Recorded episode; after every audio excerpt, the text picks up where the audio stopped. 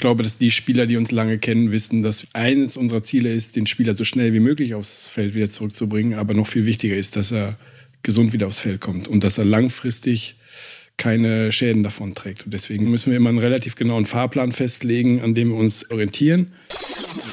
Wenn dann vor einem wichtigen Spiel entschieden wird, ja, der Spieler soll spielen und wir haben uns auch dafür entschieden und dann passiert was, dann machen wir uns natürlich auch selber Vorwürfe, dass man hätte anders entscheiden können. Da bin ich dann schon nervös. Das war schon mal ein kleiner Vorgeschmack, aber da steckt noch viel mehr drin in dieser neuen Podcast-Ausgabe mit unseren beiden FC Bayern Teamärzten, Peter Übelacker und Jochen Hane, die gemeinsam als Teamärzte für die orthopädische Betreuung der Spieler zuständig sind. Die beiden haben mir erzählt, warum es tatsächlich oft die kleineren Verletzungen sind, die Probleme bereiten und was bei einem Spielertransfer hinter den Kulissen in der Praxis alles passiert. Das ist wirklich sehr interessant. Ihr könnt euch auf eine sehr unterhaltsame Folge freuen, das steht fest. Die beiden geben tiefe Einblicke in ihren Arbeitsalltag. Was passiert an der Sebener Straße? Was passiert auf Reisen? Und es gibt auch ein paar Tipps für uns Amateursportler, die wir sicher gut in unseren Alltag einfließen lassen können. Also, reinhören lohnt sich, wie immer, viel Spaß. Und wenn ihr keine Folge verpassen wollt, dann vergesst nicht, uns zu abonnieren.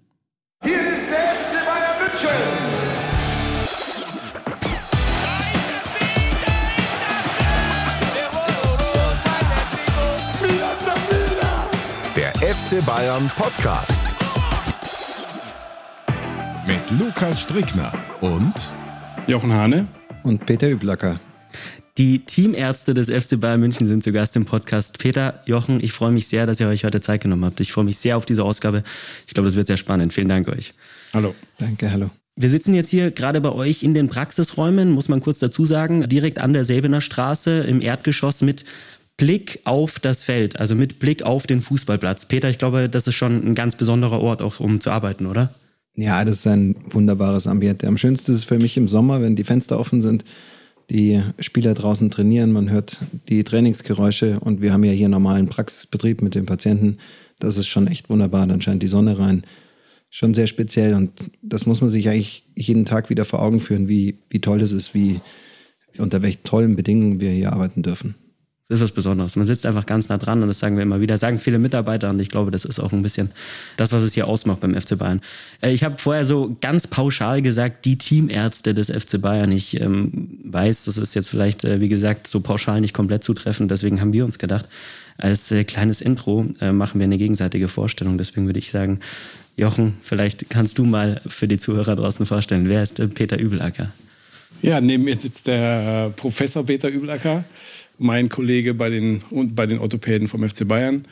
Ich persönlich schätze ihn wirklich sehr. Er hat unglaublich lange Erfahrung schon im Profisport, vor allem im Fußball. Er war auch schon, bevor ich beim FC Bayern angefangen habe, war er auch schon da. Unter, ich glaube sogar unter Pep warst du noch da, ne? Ja, Louis van Gaal, Jupp Heynckes, ja. Pep Guardiola, genau. Dann gab es eine kurze Pause. Ja. Alles mitgenommen.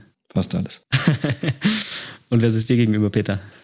Jochen Hane, Dr. Jochen Hane, mittlerweile ein extrem guter Freund, extrem guter Kollege, der engste ärztliche Mitarbeiter oder Kollege, den ich je hatte. Und wir sagen immer, früher konnte man doch bei den Mobilfunkverträgen einen angeben, mit dem man dann irgendwie so eine Flatrate hatte. Das wäre äh, unbedingt der Jochen gewesen, weil mit ihm telefoniere ich mit Abstand am meisten. Nein, wir, es hat, schmiedet natürlich zusammen die Arbeit hier und wir kommen extrem gut miteinander aus, sowohl auf der menschlichen als auch auf der kollegialen Ebene. Wir haben ein ähnliches Verständnis der Medizin, was wir hier leben. Also ein, ein super Kollege. Ihr seid als Team beide zuständig für die orthopädische Betreuung des Teams, der Mannschaft. Ihr seid dann auch die beiden, ähm, vielleicht äh, auch nochmal für die Zuhörerinnen und Zuhörer draußen, die mit äh, Arztkoffer in der Hand äh, schnellen Schrittes aufs Feld sprinten, wenn sich ein Spieler verletzt. Das heißt, ihr seid natürlich auch immer ganz nah dran. Jochen, wie sieht so ein Arbeitsalltag äh, bei einem Mannschaftsarzt aus? Also wir treffen uns zwei Stunden vor Trainingsbeginn, machen da die Besprechung mit allen Beteiligten, die in Bezug auf Verletzungen oder Trainingsplanungen Einfluss haben auf die Entscheidung. Wir haben da dabei unter anderem den Holger Bräuch, den Athletiktrainer mit den anderen Athletiktrainern. Dann haben wir noch unsere, äh, unsere komplette Crew der Physiotherapeuten. Dann ist noch ein Co-Trainer dabei, damit die Kommunikation auch passt und einer von uns beiden. Und dann wird besprochen, welche Spieler angeschlagen sind und dann in den entsprechenden Fällen entschieden, was der an dem Tag machen kann.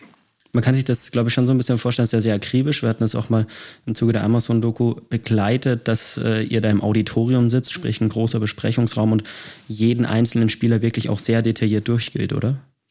Ja, wichtig ist eben, dass wir aus allen Disziplinen zusammensitzen, wie der Jochen gesagt hat, Ärzte, Physios, Fitnesstrainer, Co-Trainer, dass alle wirklich die Information haben, was ja sonst immer schwierig ist, diese Information zusammenzutragen. Und dann wird jeder Spieler durchgegangen. Das kann, geht natürlich von keinen Problemen bis zu detaillierten Problemen.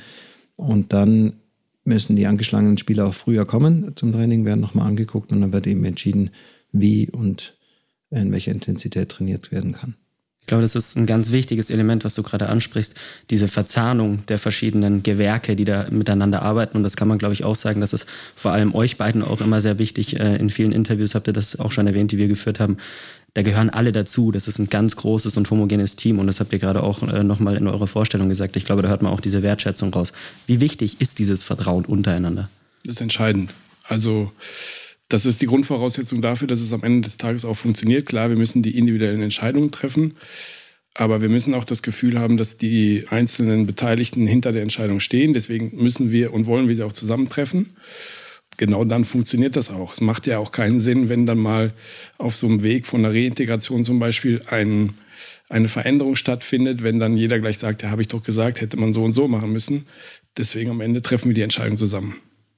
Und in der Tat wird auch öfter mal kontrovers diskutiert. Ja. Wir sind ja nicht immer von Anfang an einer Meinung, aber wir finden immer eine gemeinsame Lösung im Sinne des, im Sinne des Spielers, im Sinne des Vereins und darauf kommt es ja an, dass wir dann auch gemeinsam diese Entscheidung tragen und wenn es um eine Verletzung geht und um eine Trainingsfähigkeit und dann auch gemeinsam mit einer Sprache sprechen und nicht die Fitnesstrainer was anderes erzählen als die Physios, als die Ärzte. Das wäre ganz schlecht, weil der Spieler muss wissen, woran er ist, medizinisch gesehen und die Entscheidung müssen alle gemeinsam dann gefällt haben. Aber das heißt, es gibt auch an der einen oder anderen Stelle mal kritische Auseinandersetzungspunkte. Absolut. Medizin ist ja nicht schwarz-weiß, sondern gibt es viele Schattierungen. Und äh, das ist ja nicht so, dass wir mit jedem Problem, was wir hier medizinisch sehen, das sind ja teilweise sehr exotische ähm, Diagnosen, dass wir dann ins Lehrbuch schauen und sehen, das bedeutet dreieinhalb Tage Ausfallzeit oder drei Wochen oder eine bestimmte Herangehensweise, Vorgehensweise vorgeschlagen wird, sondern da muss man schon auch manchmal improvisieren oder sich ähm, andere Meinungen noch einholen. Und in der großen Gruppe, wie wir da sitzen, das sind manchmal 10, 20 Leute, haben wir dann natürlich auch unterschiedliche Auffassungen. Aber wichtig ist eben dann zu diskutieren und zu einer, zu einer Entscheidung zu kommen.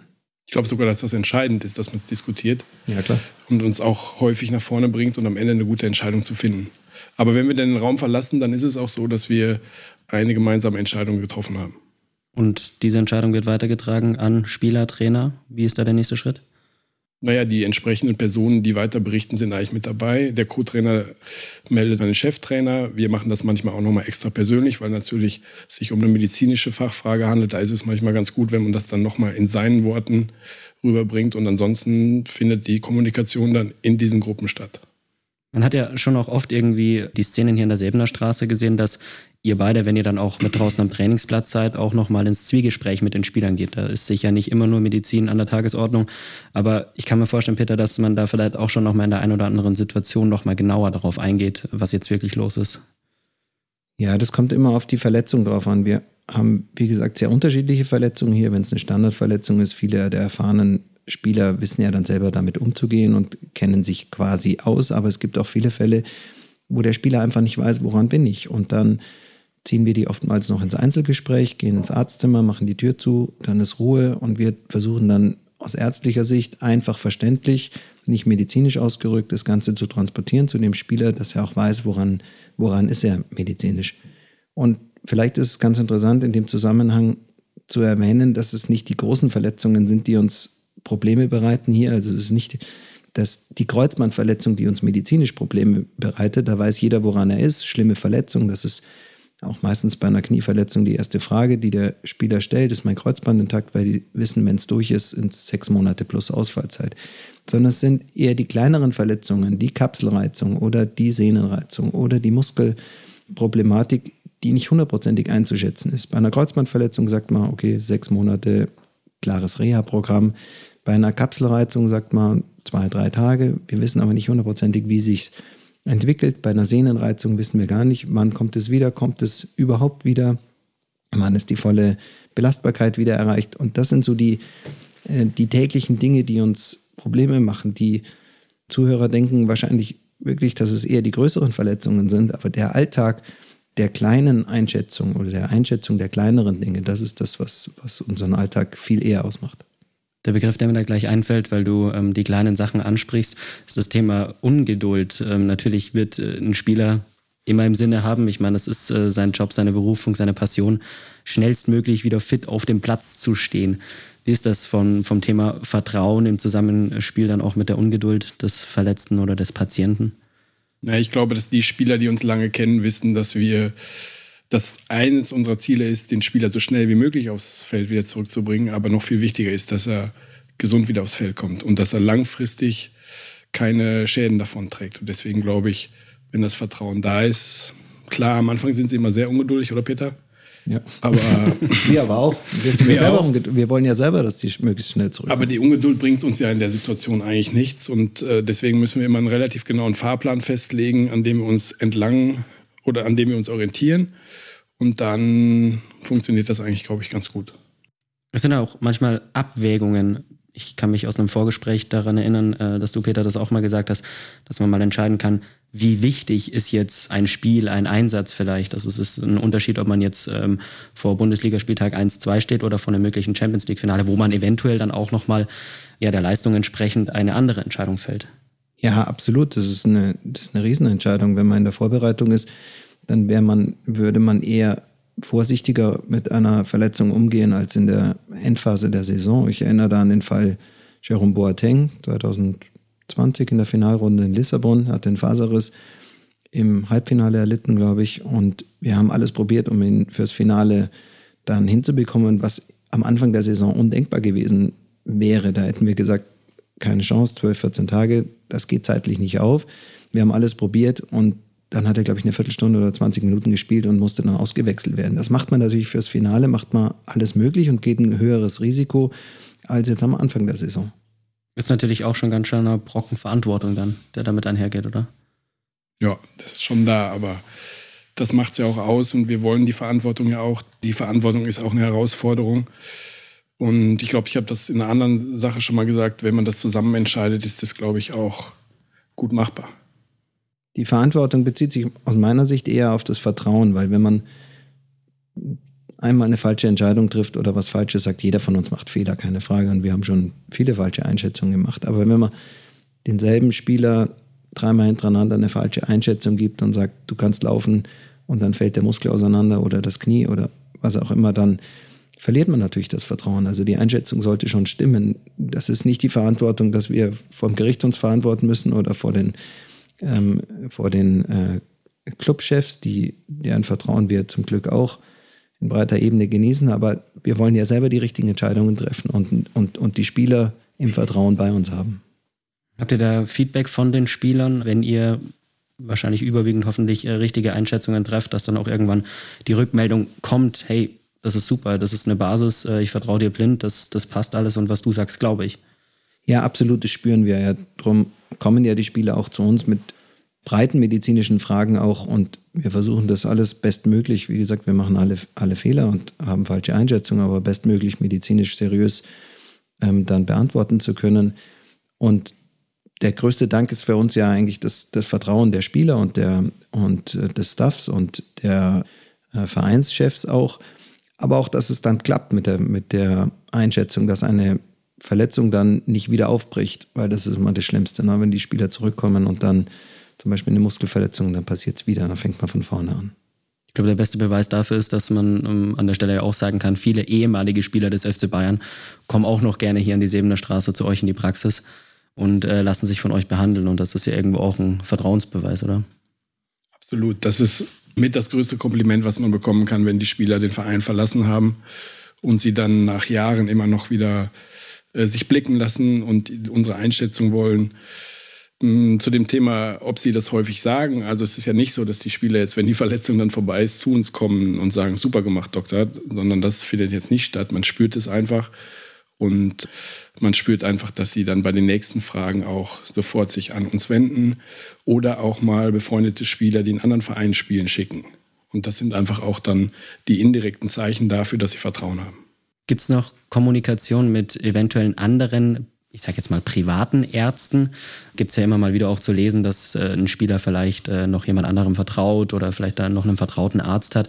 Gibt es da Austausch oder wie findet das statt? Also wenn Spieler irgendwo hingehen aus eigenem Antrieb, dann bitten wir immer um einen Austausch. Wir wollen ja wissen, was medizinisch gemacht wurde, was medizinisch beraten wurde. Nicht, dass ein externer Arzt was ganz anderes erzählt als wir, ist zugegebenermaßen nicht immer ganz einfach. Was wir aber auch öfter machen, ist, die Patienten bewusst woanders hinzuschicken, zu einem Arzt unseres Vertrauens. Wir haben ein exzellentes Netzwerk an hervorragenden Kollegen aus allen, aus nahezu allen Fachbereichen, wo wir ganz bewusst die Spieler dorthin schicken. Zweitmeinung Knie zum Beispiel oder Zweitmeinung Neurologie und dann zu anderen Fachärzten. Und da findet ein ganz enger Austausch statt, eine ganz enge Kommunikation.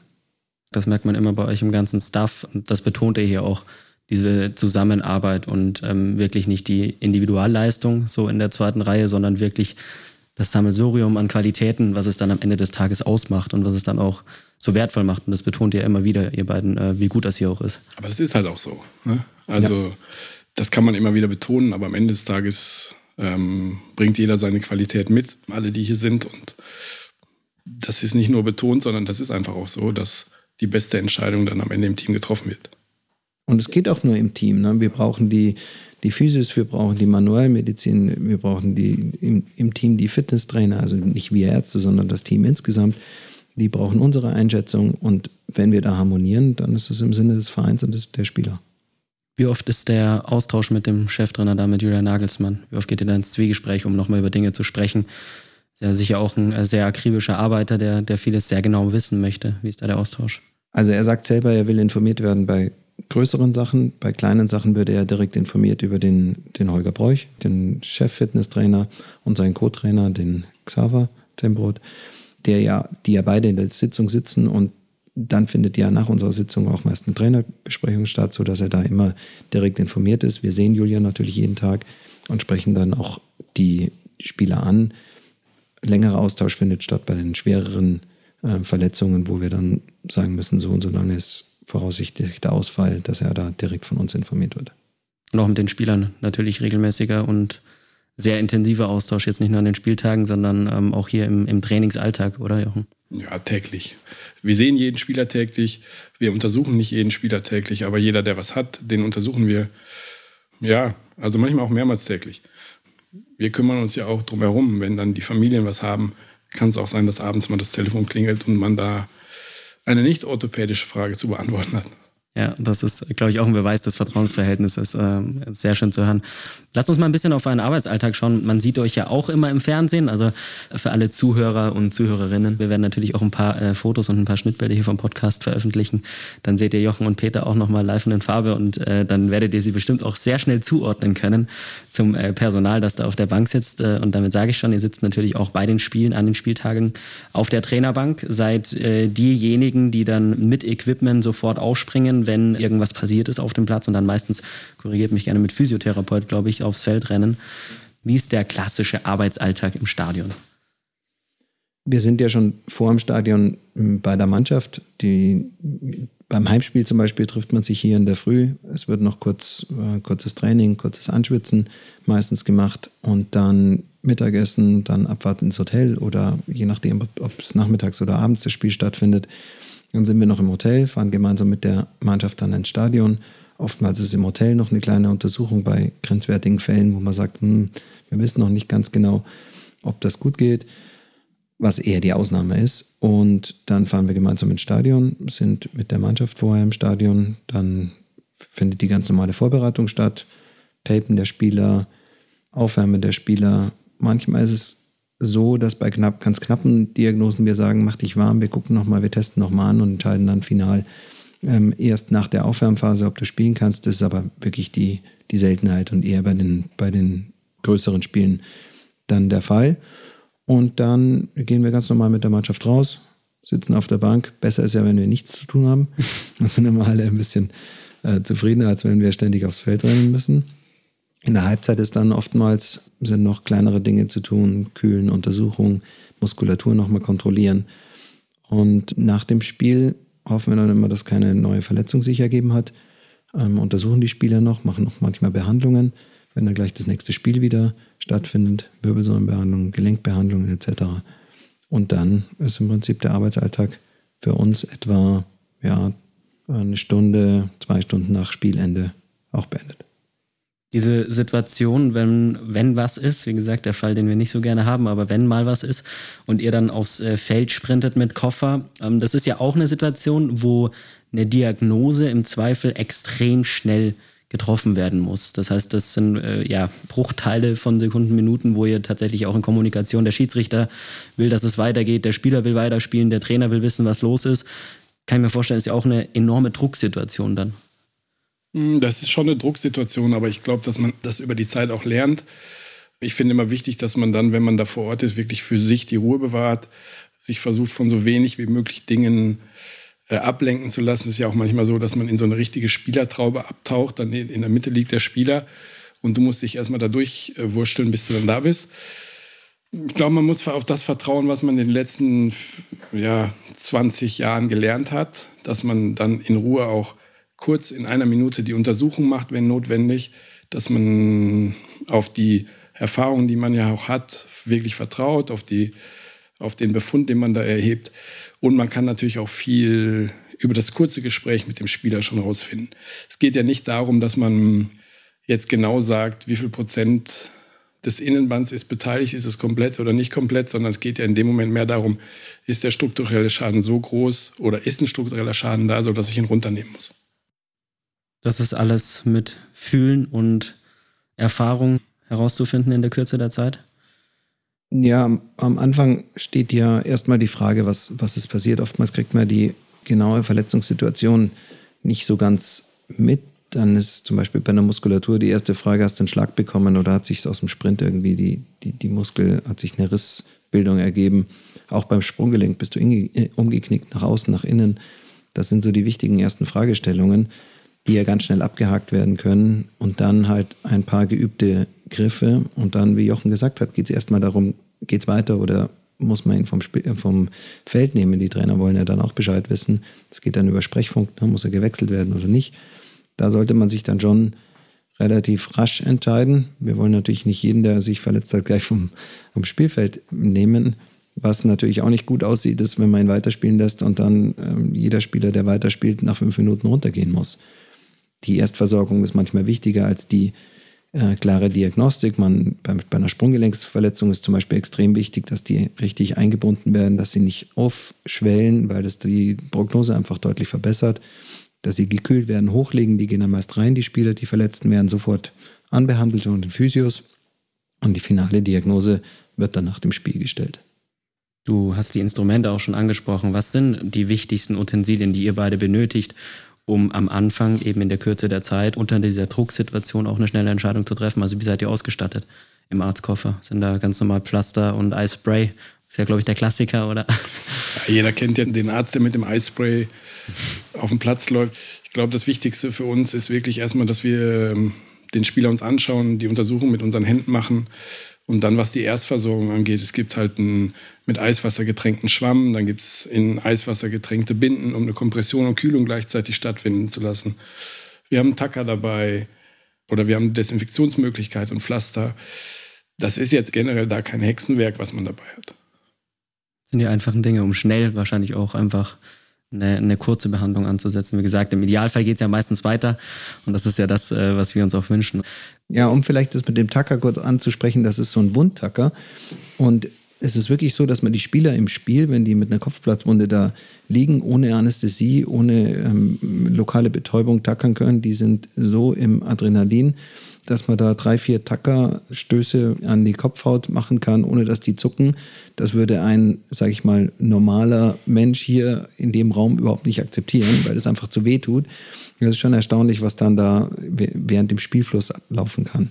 Dann werden die getackert, ne, dass es nicht mehr blutet, dass die Wunde praktisch erstmal geschlossen ist, dass es weitergeht.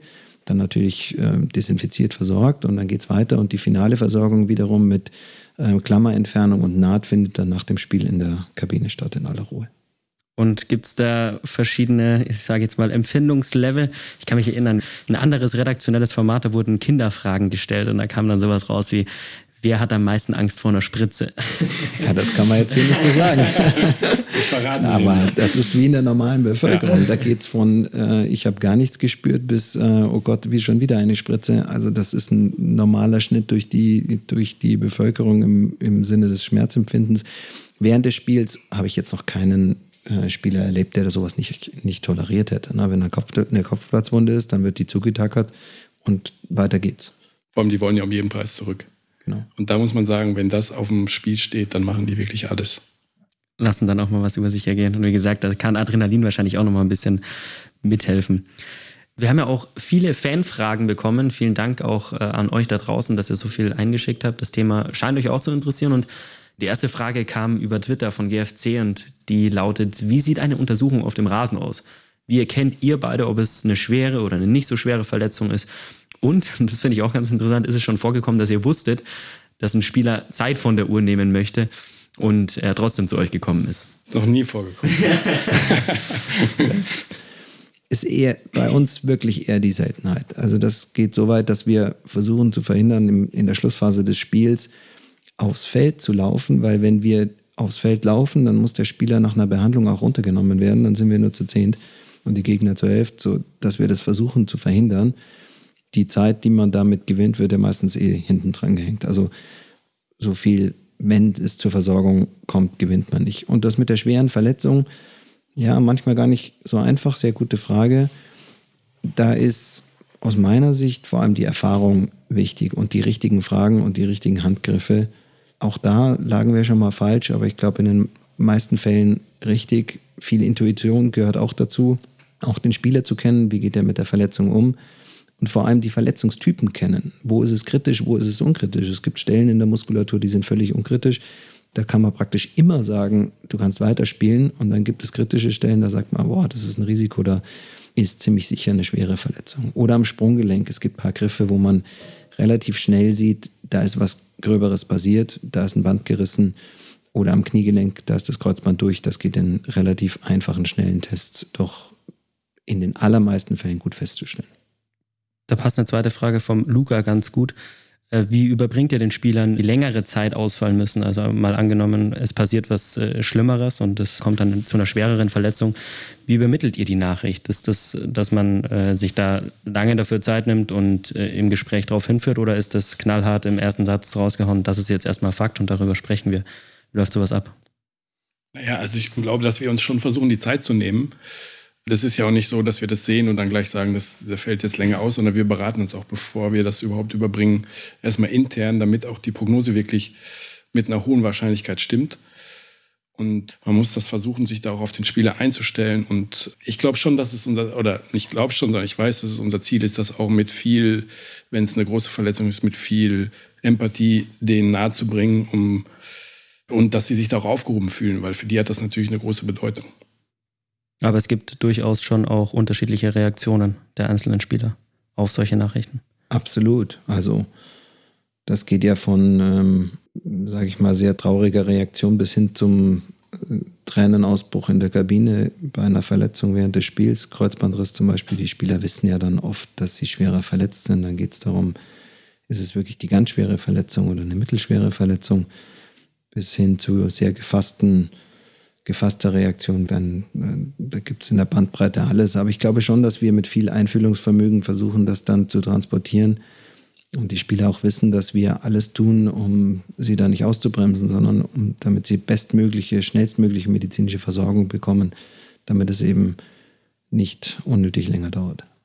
Ich stelle mir immer die Frage, welche Rolle spielt die Psyche dabei? Also wie entscheidend ist es, wie ich sowas auch annehme? Also jetzt auch nicht nur im Leistungssport, sondern auch als Privatmensch eine Verletzung, die ja faktisch einfach mit dem Bewegungsapparat zusammenhängt, macht es einen Unterschied, ob ich sage, boah, das wird jetzt ganz schnell wieder und das geht zügig und das geht schnell bergauf oder halt im ersten Moment mal eine Downphase habe. Wie schätzt du das ein, Jochen? Also generell glaube ich, dass die Psyche einen Einfluss auf eine gute Rehabilitation oder Regeneration hat. Trotzdem ist es auch meiner Meinung nach so, dass die Psyche natürlich jetzt nicht eine Bandverletzung beschleunigt, weil das das braucht seine Zeit, einfach von der Natur vorgegeben. Man kann da einige Sachen machen, um einen guten Heilungsverlauf zu garantieren. Aber natürlich ist es nicht von Nachteil, also es ist definitiv nicht von Nachteil, wie man an so eine Sache rangeht.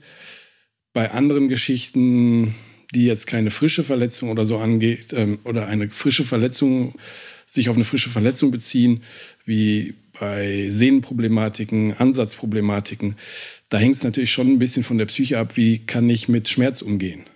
Ja? Und das ist dann das, was, äh, was da Einfluss drauf hat. Das merkt er sich ja auch im Alltag. Nicht nur bei den Profis, wie gesagt, ich glaube, das ist auch ganz interessant, haben wir auch viele in den Fanfragen immer herausgenommen, dass ähm, viele natürlich da die Parallele immer schlagen wollen, auch zum Amateursport. Äh, für viele auch interessant, was man sich da abschauen kann. Und so aus der Draufsicht ist es ja zumindest ganz äh, interessant zu sehen, mit welcher Entschlossenheit äh, die Jungs dann auch an Comebacks herantreten, wie entschlossen sie eine Reha durchziehen und da einfach völlig energisch bei der Sache sind. Und das ist, glaube ich, ja schon so ein Punkt, der nochmal einen Unterschied machen kann. Also das macht schon einen Unterschied, auf jeden Fall. Aber ich wollte damit sagen, dass die, man kann damit die natürliche Heilung einer Struktur nicht austricksen. Ja. Aber es macht natürlich schon einen Unterschied, wie positiv gehe ich an so eine Rehabilitation ran.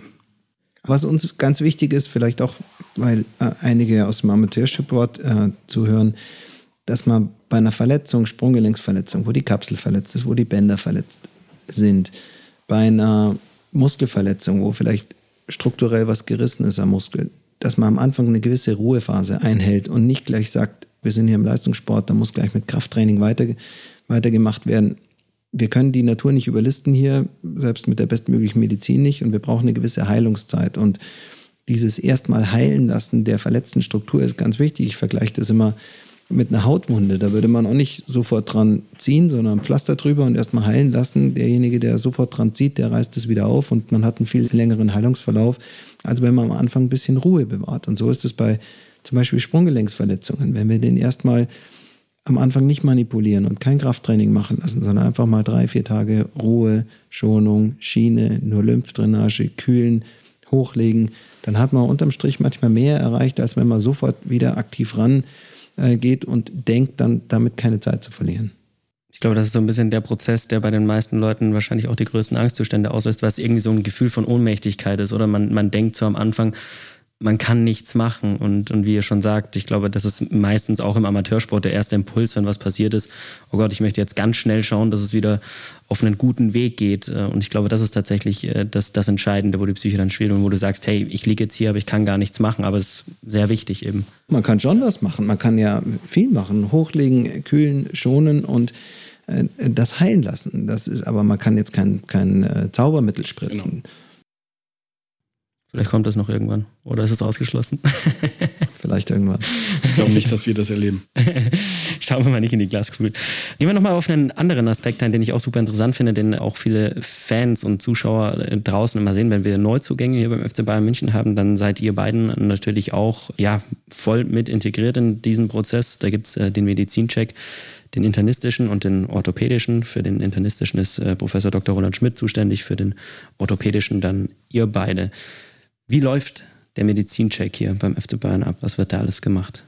Also im orthopädischen Teil ist es so, dass wir uns natürlich vorbereiten. Wir wissen ja vorher die Namen, bereiten uns vor, schauen im Internet nach. Es ist ja heutzutage so, dass man breite Informationen bekommt über den Spieler. Da macht es ja einen Riesenunterschied, ob er verletzungsbedingt in der Saison davor oder in der gleichen Saison Spieler ausgefallen ist oder alles durchgespielt hat. Dann orientieren wir uns, was waren es für Verletzungen, und wenn er dann da ist, dann befragen wir ihn natürlich. Gab es Verletzungen? Gab es relevante Ausfallzeiten? Gab es Operationen in der Vergangenheit, in der Kindheit irgendwelche Probleme? Und dann schauen wir den Spieler im Prinzip klinisch wirklich von Kopf bis Fuß an.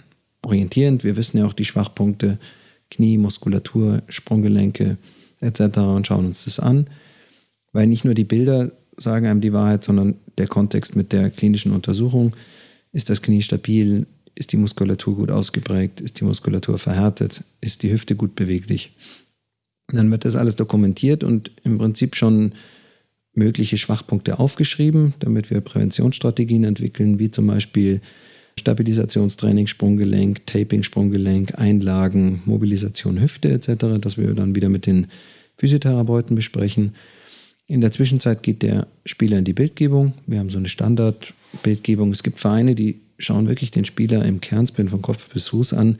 Dann liegen die Spieler aber vier, fünf Stunden in der Maschine und man hat eigentlich keinen so großen Mehrwert aus unserer Sicht. Hier sind es zwei, glaube ich, oder? Hier sind es zwei. Wir gucken uns in der Tat die relevanten Schwachstellen an. Das ist die Wirbelsäule. Das ist eine Übersichtsaufnahme für die Hüften, eine Übersichtsaufnahme für das Schambein, dann die Kniegelenke und die Sprunggelenke. Und wenn es irgendwelche Probleme in der Vergangenheit gab, dann schauen wir da auch nochmal ähm, konkreter drauf. Und diese Bildgebung ist aus mehrerer Sicht wichtig, A, um Schwachpunkte aufzudecken, wobei die Schwachpunkte nicht immer im Zusammenhang stehen mit den Beschwerden, die dann später ähm, sich ergeben können. Aber man hat halt auch eine Baseline-Information. Und die nutzen wir häufig, wenn zum Beispiel ein Spieler sich das Sprunggelenk später verdreht und wir, und das ist kein großer Befund, sondern ein eher kleinerer Befund, da machen wir eventuell eine neue Bildgebung und vergleichen die mit den Eingangsbildern. Und manchmal sieht man, das hatte er ja vorher schon, war aber nicht relevant, weil nicht alles, was in den Bildern zu sehen ist, ist auch medizinisch wirklich relevant.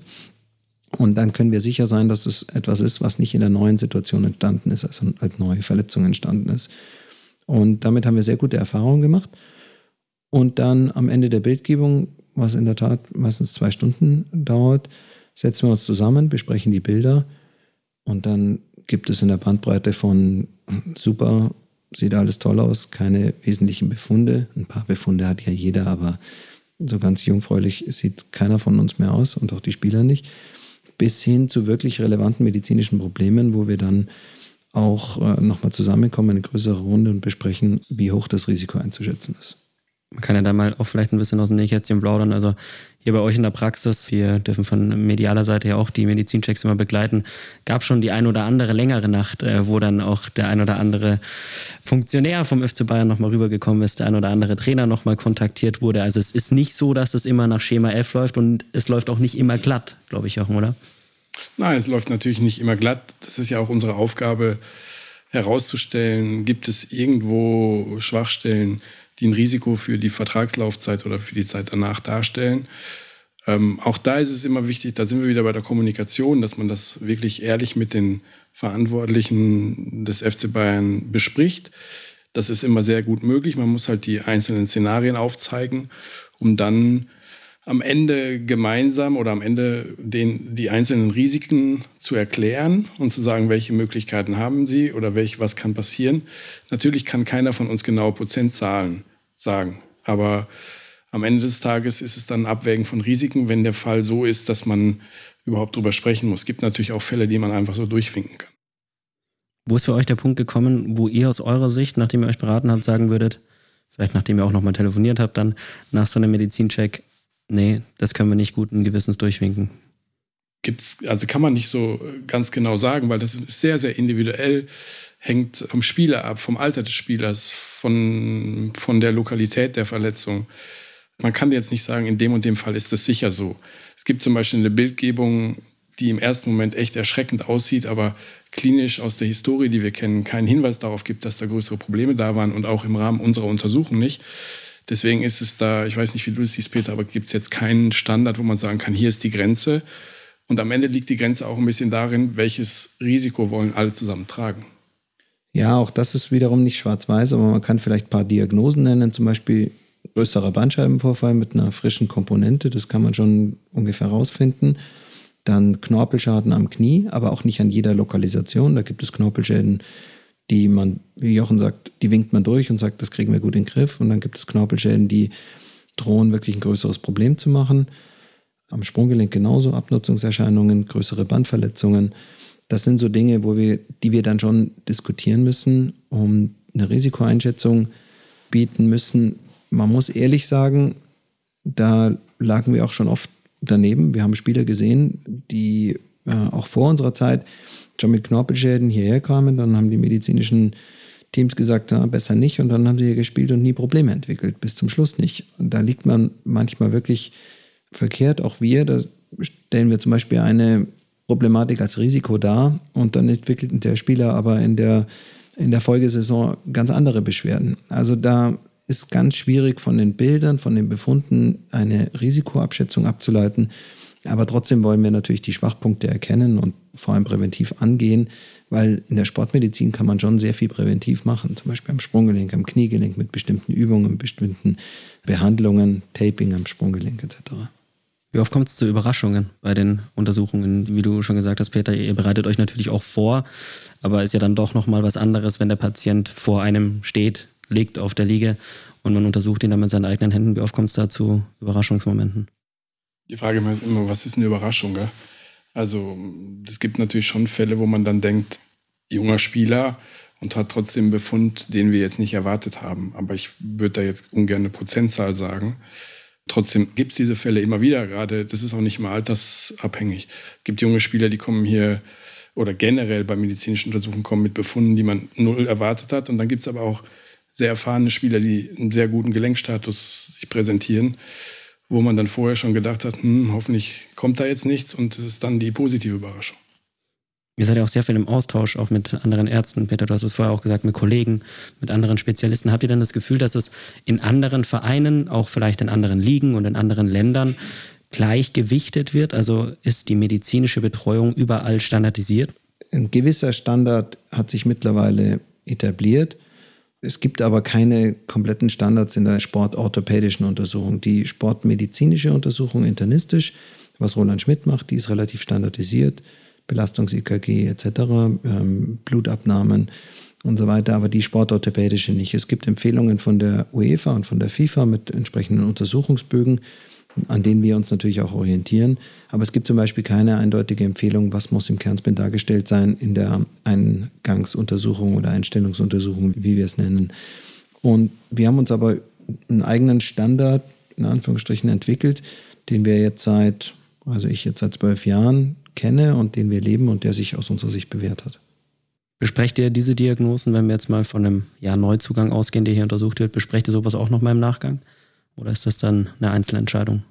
Wir zusammen, wir, wir beide untereinander? Ja, klar. Wir sprechen jeden, immer. Jeden einzelnen, jeder einzelne Spieler wird, außer er hat jetzt wirklich gar keine Probleme, das kann, kann man ja nennen, Sadio Mané zum Beispiel stand in der Eingangsuntersuchung exzellent da, sodass dass es da im Prinzip nichts zu diskutieren gab, ja, außer dass man gesagt hat, super, so wünscht man sich das, ähm, so kann man es durchwinken. Aber sollte es irgendein Problem geben, sprechen wir immer miteinander. Es gibt ja auch Situationen, wo nur einer von uns hier ist. Selten, aber das gibt's. Und dann ist es schon so, dass wir sagen, äh, halt dich mal bereit, telefonisch, weil wir wollen das immer gerne zusammen besprechen. Und das ist auch ein absoluter Mehrwert und erhöht einfach die Qualität. Da kannst du noch gut und gerne mal 22 oder 23 Uhr werden. Ah, das ist noch. Wird auch manchmal später. Nein, das ist dann nicht, das ist dann das nicht, ist nicht entscheidend. Seid ihr da noch nervös? Ich frage es einfach mal ganz offen und ehrlich. Also ich meine, all diese Sachen, die wir jetzt besprechen und besprochen haben, sind ja immer eigentlich Entscheidungen, die in einem sehr kurzen Zeitraum getroffen werden müssen und auch schon eine gewisse Tragweite mit sich bringen. Es hat einfach dann Auswirkungen auf das Tagesgeschäft hier beim FC Bayern, auf dann weiter gesehen auch irgendwann mal den sportlichen Erfolg. Wie sieht es da aus mit der Nervosität? Ich glaube, nervös sind wir jetzt nicht mehr, aber wir haben schon eine angenehme Anspannung. Also man ist schon sehr konzentriert dann und weiß ja auch, worum es geht. Aber jetzt eine Nervosität würde, glaube ich, in dem Fall, ich weiß nicht, wie du siehst, Peter, aber eher schaden. Aber wir sind sehr fokussiert, dann sehr konzentriert, sind dann auch so dass wir dann unsere Ruhe wollen und nicht, dass 20 Leute im Zimmer rein und raus gehen. Aber Nervosität würde ich es jetzt nicht nennen. Also bei den Einstellungsuntersuchungen nicht fokussiert, würde ich sagen. Nervös bin ich bei Spielen oder beim Training, wenn es so eine Gratwanderung ist, wir eine Entscheidung getroffen haben, auch wiederum nicht alleine, sondern natürlich gemeinsam und gesagt haben, okay, könnte gut gehen, aber besser wäre ein paar Tage länger. Muskelverletzung zum Beispiel, die ja auch wiederum oftmals ganz, weil sie eben so unterschiedlich sind, nicht hundertprozentig einzuschätzen sind. Und man ja nicht sagt, jetzt warten wir mal zwei Wochen sicherheitshalber länger ab, sondern das ist ja immer so ein bisschen an der, an der unterstmöglichen Zeit, die wir das einschätzen. Natürlich mit einer gewissen Sicherheit, dass nicht jedes Mal wieder was passiert. Aber wenn dann vor einem wichtigen Spiel entschieden wird, ja, der Spieler soll spielen und wir haben uns auch dafür entschieden und dann passiert was, das ist schon da machen wir uns natürlich auch selber Vorwürfe, dass man hätte anders entscheiden können. Da bin ich dann schon nervös, ne? wenn, wenn die Spieler da ist dann die erste Halbzeit schon anstrengend. In den, in den Sprint kommen und äh, entsprechende Bewegungen äh, an den Tag legen. Da bin ich nervös ja. und natürlich dann vor den großen Spielen, wo es dann um richtig was geht, vor den Finals und so. Da seid ihr auch immer dabei. Da passt eigentlich mein nächster Themenblock ganz gut. Weil ihr ja doch einen sehr, sehr besonderen Job habt einfach. Also ich meine, ihr seid Ärzte, ihr seid niedergelassene Ärzte, ihr arbeitet hier, habt Patienten, reguläre Patienten und dann äh, geht ihr ab und zu mal einfach äh, 150 Meter hier über äh, die Selbener Straße, über das Gelände und dann steht ihr im Profihaus und dann äh, arbeitet ihr mit den Profis zusammen. Was macht den Job so besonders? Das, was du gerade gesagt hast. Habe ich selber ja. beantwortet. ja. Das ist schon, das ist schon fantastisch, was wir hier machen dürfen. Also ich sage wirklich dürfen. Wir, wir sprechen da auch oft drüber, wie besonders das ist und wie wohl wir uns hier fühlen, auch an derselben Straße. Ich mag dieses Setting hier unglaublich gerne, wenn man hier in diesem Zimmer ist. Gerade so zur Mittagszeit hat das so ein bisschen was wie zu Schulzeiten. Da kommen da die Leute hier, neben uns ist die Mensa und dann ist man da behandelt gerade einen Patienten und guckt so aus dem Fenster und dann gibt es drei Leute, die erstmal durchs Fenster zuwinken. Deswegen ist es jetzt nicht unseriös, aber es hat, finde ich, was sehr, sehr Fröhliches und Freundliches. Deswegen sind wir sehr, sehr gern hier. Das Besondere ist die Mischung. Aber da sage ich auch ganz klar, also ich glaube, wir, oder ich kann für mich sprechen, ich weiß, dass Peter aber auch so denkt, und wir würden aber auch nur diese Mischung wollen. Es ist, glaube ich, genau das, diesen Unterschied zu spüren zwischen dem der normale Patient, und normal ist vielleicht sogar das falsche Wort, weil jeder Patient ist da wirklich gleich wichtig, und dem Athleten, wo wieder andere Herausforderungen anstehen, das macht schon aus. Ich glaube jetzt aber nur, eine, nur in Anführungsstrichen, nur eine Mannschaft zu betreuen und sozusagen das ganze Jahr über für 25 Spieler zuständig zu sein, würde uns, glaube ich, alleine nicht ausfüllen. Und das erhöht auch die Qualität, wenn man, wenn man gebraucht wird drüben, ist man da und macht alles und den Rest der Zeit beschäftigt man sich wieder weiter mit medizinisch-orthopädischen Dingen, die man im Alltag dann noch anpackt. Und je öfter man sich in ein, egal in welches Themengebiet reindenkt, umso besser wird man. Und deswegen ist die Mischung genau das, was es macht. Und hier im Verein machen die Menschen es aus. Ne? Die Spieler, deren Vertrauen, auch die teils wirklich lustige, unterhaltsame Zusammenarbeit mit ihnen, der Trainerstab, die, die Chefs, unser Team, jeder Einzelne im Team macht es aus. Und das ist ja letztlich das, was, was Spaß macht. Die Arbeit mit Jochen zusammen. Wir verstehen uns super. Wir lachen zusammen. Wir haben jeden Tag hier sehr interessante Fälle, ein sehr kurzweiliges Arbeitsleben, aber trotzdem sehr professionell. Und das macht es letztlich aus, wenn das Ganze, wenn das Ambiente ist super, aber wenn die Menschen nicht stimmen, wenn das Team nicht stimmt, dann macht es ja doch auch keinen Spaß. Aber hier ist alles perfekt eigentlich.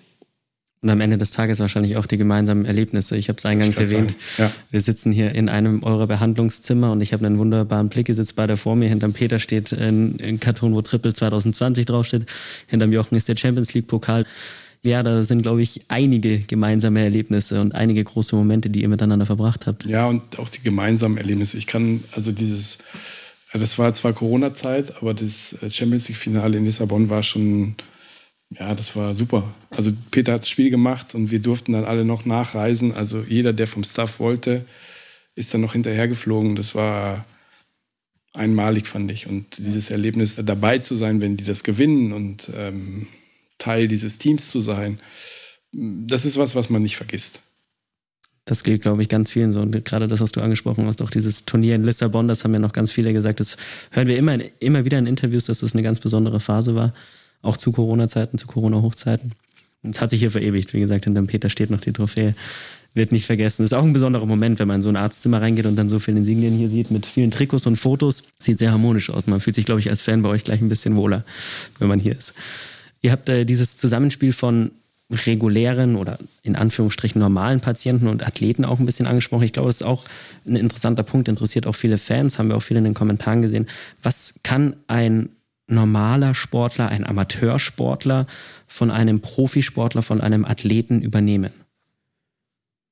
Viel, glaube ich. Vor allem die Professionalität, ganz einfach gesagt, in Bezug auf Training, Trainingssteuerung. Nicht zu sagen, jetzt bin ich ähm, 40 oder 50 Jahre alt, habe drei Jahre nicht Fußball gespielt und jetzt gehe ich mal voll ins Training, sondern dass ich mich einfach darauf vorbereite, vielleicht erstmal mit Lauftraining und um die Strukturen wieder dran zu gewöhnen. Trainingssteuerung, Prävention, auch mal Sprunggelenke mit Stabilisationstraining vorher vorzubereiten, vielleicht tapen, aufwärmen, dehnen, dann der professionelle Umgang mit den Verletzungen, Ernährung. Ich glaube, dass viel zu Übernehmen ist vom Profisport in den Amateursport. Natürlich ist die medizinische Versorgung dann nicht so gut und nicht, äh, dann ist nicht jemand gleich ähm, am Trainings- oder Spielort und versorgt eine Verletzung so gut wie im Profisport. Aber trotzdem kann man einiges lernen und wir erleben das immer wieder, dass Amateursportler sehr ambitioniert rangehen nach einer langen Pause und dann passiert einfach die Verletzung, weil die Muskulatur nicht mehr dran gewöhnt ist, weil die Strukturen empfindlicher werden im Laufe des Lebens und das ist auch ein Rat, den wir den Patienten immer wieder an die Hand geben, den wir ja selber auch aus dem Profisport kennen, diese schrittweise Steigern der Trainingsbelastung und der Spielbelastung und nicht gleich von 0 auf 100 alles geben.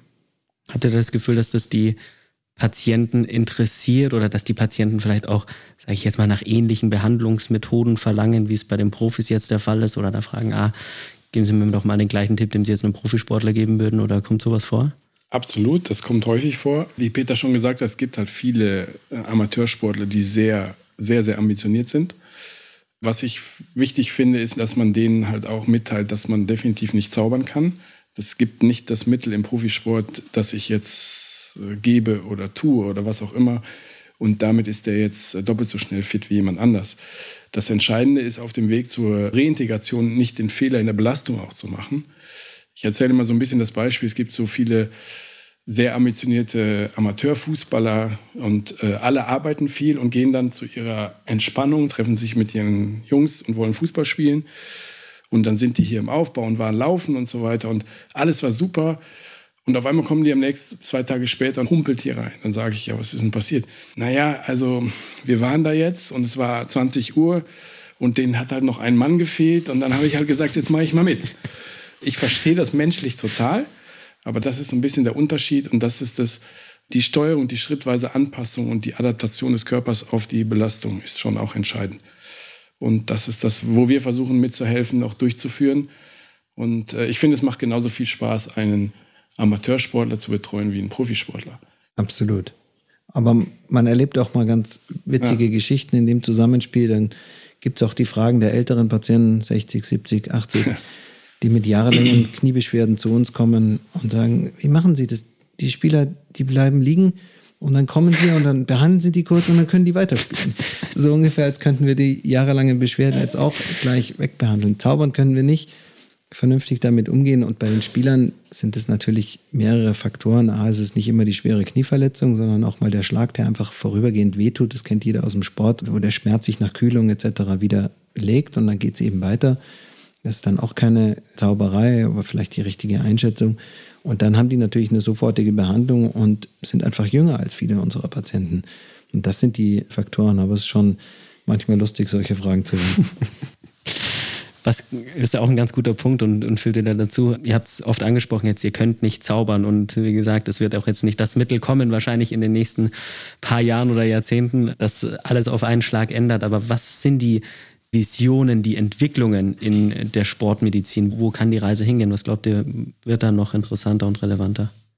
Na, ich glaube, ein wichtiges Thema in den Anforderungen der Sportmedizin der Zukunft ist natürlich, dass wir einen Terminplan haben, der immer, immer enger wird. Und deswegen werden Dinge wie Prävention und Regeneration immer wichtiger. Es gibt auch im orthopädischen Bereich sicherlich Therapieansätze, die sehr, sehr interessant sind und die auch möglicherweise Verbesserungen in Zukunft bringen werden. Aber wie schon gesagt, Beispiel bei den Knorpelverletzungen. Wir können einige Sachen machen. Ich glaube, das würde jetzt zu weit gehen, die im Detail jetzt alle anzusprechen. Aber es gibt im Moment noch nicht das Mittel, was die Arthrose wieder in ein 20 Jahre altes Knie umwandelt. Ich glaube, was besser werden könnte, ist die Einschätzung mit mehreren diagnostischen Mitteln. Am Beispiel Muskelverletzungen, das ist eine Struktur, die eigentlich sehr gut heilt. Nur oftmals werden die Verletzungen falsch eingeschätzt und unterschätzt und ein Spieler dann zu früh wieder in die Belastung geschickt und dann passiert eine erneute Verletzung. Und gerade bei den Muskelverletzungen ist der erste Schritt der Therapie die richtige Diagnose. Es gibt äh, zig verschiedene Diagnosen. Das geht vom Schlag bis hin zur kompletten, kompletten Ausrissverletzung der Muskulatur. Und wenn man da am Anfang nicht die richtige Einschätzung hat, beginnt man am Anfang die ersten Fehler. Und da, glaube ich, könnten wir noch insgesamt in der Sportmedizin besser werden, durch vielleicht bessere Bildgebung, durch Algorithmen, durch vielleicht andere diagnostische Mittel, die sich sicher in der Zukunft noch entwickeln werden. Von technischer Seite wahrscheinlich auch viel möglich. Wie macht ihr es, dass ihr euch selbst auch immer wieder so ein bisschen, ja, bleiben wir mal im Sport-Challenge, dass ihr euch äh, herausfordert, weiterbildet? Ich glaube, das ist beim Medizinern sowieso gang und gäbe. Ähm, aber wie ist es im, im sportmedizinischen Bereich? Na, wir nehmen an gewissen Fortbildungen teil, nehmen an Kongressen teil, äh, sind auch im wirklich regen Austausch mit anderen Kollegen. Das macht es natürlich schon sehr interessant, weil wir natürlich viele internationale Spieler auch haben und damit zwangsläufig auch mit internationalen Kollegen in Kontakt kommen. Und dann ist es natürlich so, der eine oder andere bringt die eine oder andere Therapieoption ins Spiel. Und dann informiert man sich natürlich zwangsläufig noch dazu. Ja, das ist das, was ich jetzt mache. Peter ist natürlich im wissenschaftlich-Forschungsbereich deutlich breiter aufgestellt durch seine Lehrtätigkeit in Hamburg. Kannst du ja was zu sagen? Ja, wir, wir sichten natürlich die aktuelle Literatur. In dem Zusammenhang ist vielleicht zu erwähnen die mittlerweile wirklich weltweit bekannte UEFA-Verletzungsstudie, die seit 2001 alle Verletzungsdaten und Trainingsdaten der europäischen Top-Vereine dokumentiert. Und da nehmen wir natürlich dran teil und bekommen dann in bestimmten Berichten eine gewisse Benchmark. Dann sehen wir, wo stehen wir in den Verletzungen im Vergleich zu anderen Vereinen. Wir wissen, wo wir stehen. Die anderen Vereine sind auch dargestellt, aber ausgeixt, also es ist anonymisiert. Man weiß nur, wo steht man in den Muskelverletzungen. Und wenn man da dreimal so viel hat wie das europäische Mittel, dann muss man sich natürlich hinterfragen. Das ist ein exzellenter Vergleich und auch für die Weiterbildung für uns wichtig, weil es eine gewisse Benchmark gibt. Wenn man jetzt sieht, über die letzten 20 Jahre hat im europäischen Mittel eine Kreuzbandverletzung sechs bis sieben Monate Ausfallzeit bedarf, dann weiß man, was man dem Spieler mitteilt. Bei der Kreuzbandverletzung ist es bekannt, aber es gibt natürlich sehr viel schwierigere Diagnosen zum Einschätzen. Und dann hat man eine Benchmark und kann auch mit diesen Daten mal auf den Spieler zugehen und sagen, schau mal, sehr viel schneller geht es nicht. Die Medizin ist in München nicht sehr viel schneller als im europäischen Mittel. Und das hilft uns und da lesen wir viel. Und das ist wahrscheinlich in der Fußballmedizin mit eins der aktuell besten Fortbildungsmedien. Und das, was ihr bei der angesprochen habt, ist auch der Austausch, also auch mit anderen Clubs, mit anderen Ärzten, der findet auch statt und auch regelmäßig. Der findet regelmäßig statt. Peter hat ja dieses Jahr das Meeting, das war der UEFA, gell? Mhm. in München stattfinden lassen und organisiert. Es ist, glaube ich, sehr, sehr gut angenommen worden. Da kamen dann alle, ich hoffe, Peter kann es korrigieren, weil er war der Organisator, aber mhm. ich bin da auch immer mit informiert gewesen und ähm, alle Ärzte aller großer Champions League Clubs waren dort und von den großen Verbänden und es gab ein wirklich hochattraktives äh, wissenschaftliches Programm mit Vorträgen und so weiter. Und im Januar gibt es dann nochmal dieses UEFA-Meeting. Also es gibt schon regelmäßige Meetings, sowohl von, vom DFB als auch im, auf UEFA-Niveau. Und der internationale Austausch ist da sicher sehr entscheidend. Das merkt man im Fußball grundsätzlich, äh, dass da viel drauf gebaut wird und auch viel mit Erfahrungswerten von anderen Vereinen, von anderen Experten gearbeitet wird. Und es ist auch irgendwie schön zu sehen, dass es dann gemeinschaftliches Miteinander ist, trotz aller Konkurrenz, die man natürlich auf sportlicher Ebene hat. Sehr schön zu sehen. Jetzt möchte ich euch erstmal danken für den äh, bisherigen Gesprächsverlauf. Ähm, wir haben aber noch eine kleine Tradition bei uns im Podcast. Das sind die äh, Wenn-Dann-Fragen. Und die will ich mir natürlich an der Stelle auch nicht ersparen. Die erste geht an dich, Peter. Wenn ich für einen Tag Dr. Hane beim FC Bayern wäre, dann. Sag nichts falsch. dann würde ich alles so machen, wie er es macht. Oh, ah, das ist ein großes Kompliment. Kompliment. das hört man gerne. Dann Jochen an dich, äh, wenn ich für einen Tag Dr. Übelacker beim FC Bayern wäre, dann. Dann würde ich seine Gelassenheit genießen. Weil das ist eins, muss ich sagen, was ich echt an ihm bewundere. Also ich glaube, bei Peter könnte sieben Spieler gleichzeitig auf ihn einreden. Es könnte noch der Trainer was von ihm wollen. Und es könnte irgendwie draußen noch die Straßenbahn vorbeifahren und keine Ahnung, was er noch machen müsste. Er ist, also das muss ich schon sagen, zumindest nach außen hin ist er immer sehr, sehr ruhig und sehr, sehr gelassen, während man mir das schon manchmal auch anmerkt, wenn es dann mehr wird. aber nicht immer nach innen. ja, ja, aber das ist schon, schon besonders. Wenn es mal im Training oder im Spiel keine Verletzungszwischenfälle gibt und wir praktisch arbeitslos sind, dann freuen sich alle. Das ist eigentlich der Best Case, wenn man sagt, wenn ihr nicht zum Einsatz kommt. Ja klar, also Einsatz ist ja immer relativ. Einsatz bei einer großen Verletzung ist für alle immer unerfreulich. Einsatz im Sinne einer präventiven Behandlung ist für uns Routine und kommt eigentlich fast immer vor. Also Einsatz ist nicht gleich Einsatz, aber wenn wir nicht aufs Spielfeld rennen müssen und jemanden vom Spielfeld holen müssen, dann freuen sich in der Tat alle und wir natürlich uns am meisten. Wenn wir in einer ärztlichen oder medizinischen Angelegenheit mal unterschiedlicher Meinung sind, dann dann äußert jeder definitiv seine Meinung, auch ganz klar. Da wird nicht, da wird nicht irgendwas zurückgehalten, weil das bringt auch nichts. Dann weiß ich aber auch, dass wir am Ende einen Konsens finden. Wir gehen hier raus und wissen, wir haben eine Entscheidung getroffen, hinter der wir auch stehen, jeder Einzelne. Und das finde ich das Entscheidende. Wir wissen, dass in der nächsten Zeit es nicht so sein wird, dass der andere sagen wird, weißt du noch, habe ich doch anders gesagt. Und das ist schon wichtig. Ja, das stimmt. Also frage ich nochmal nach, ist das ein Fakt? Ist es immer so, dass ihr, sag jetzt mal, dieses Arztzimmer verlasst und danach, auch wenn es mal eine Stunde oder länger gedauert hat, einer Meinung seid? Oder wird auch manchmal noch eine Nacht drüber geschlafen? Ja, das schon, aber wir sind schon, wir, wir, wir finden zumindest eine Lösung, hinter der wir stehen. Und wir, wir haben ja auch einen ähnlichen Weg von der Ausbildung her. Deswegen sind wir echt selten komplett anderer Meinung. Aber das ist wirklich eine gute Frage, weil man das sich von außen, glaube ich, Ja. anders vorstellt.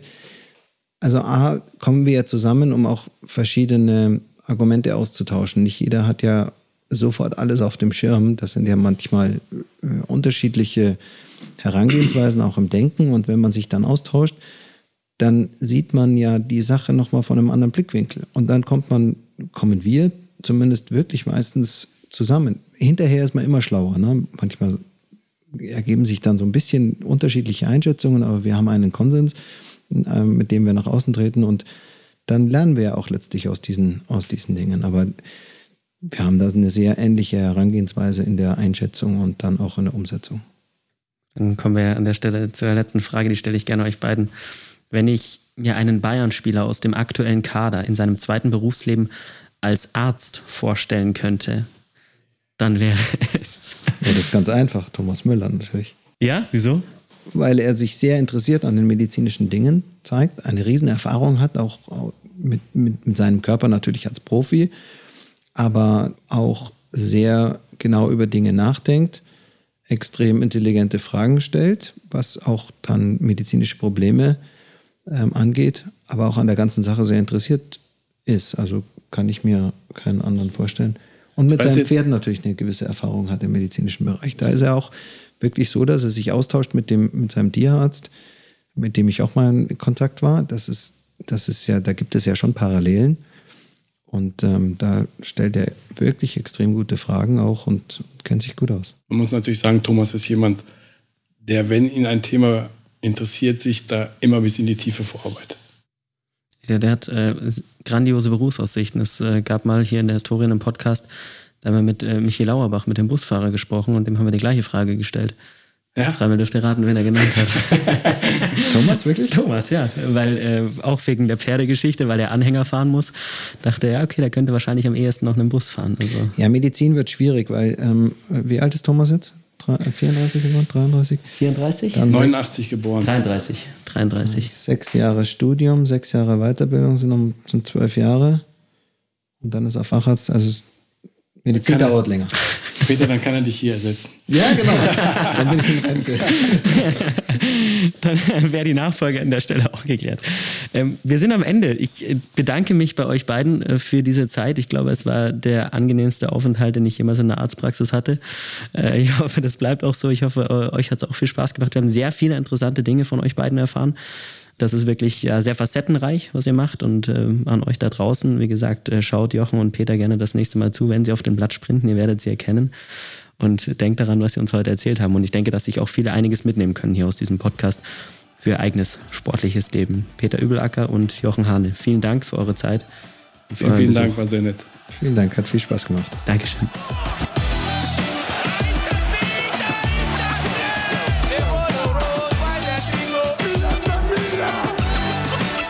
Ich habe fertig.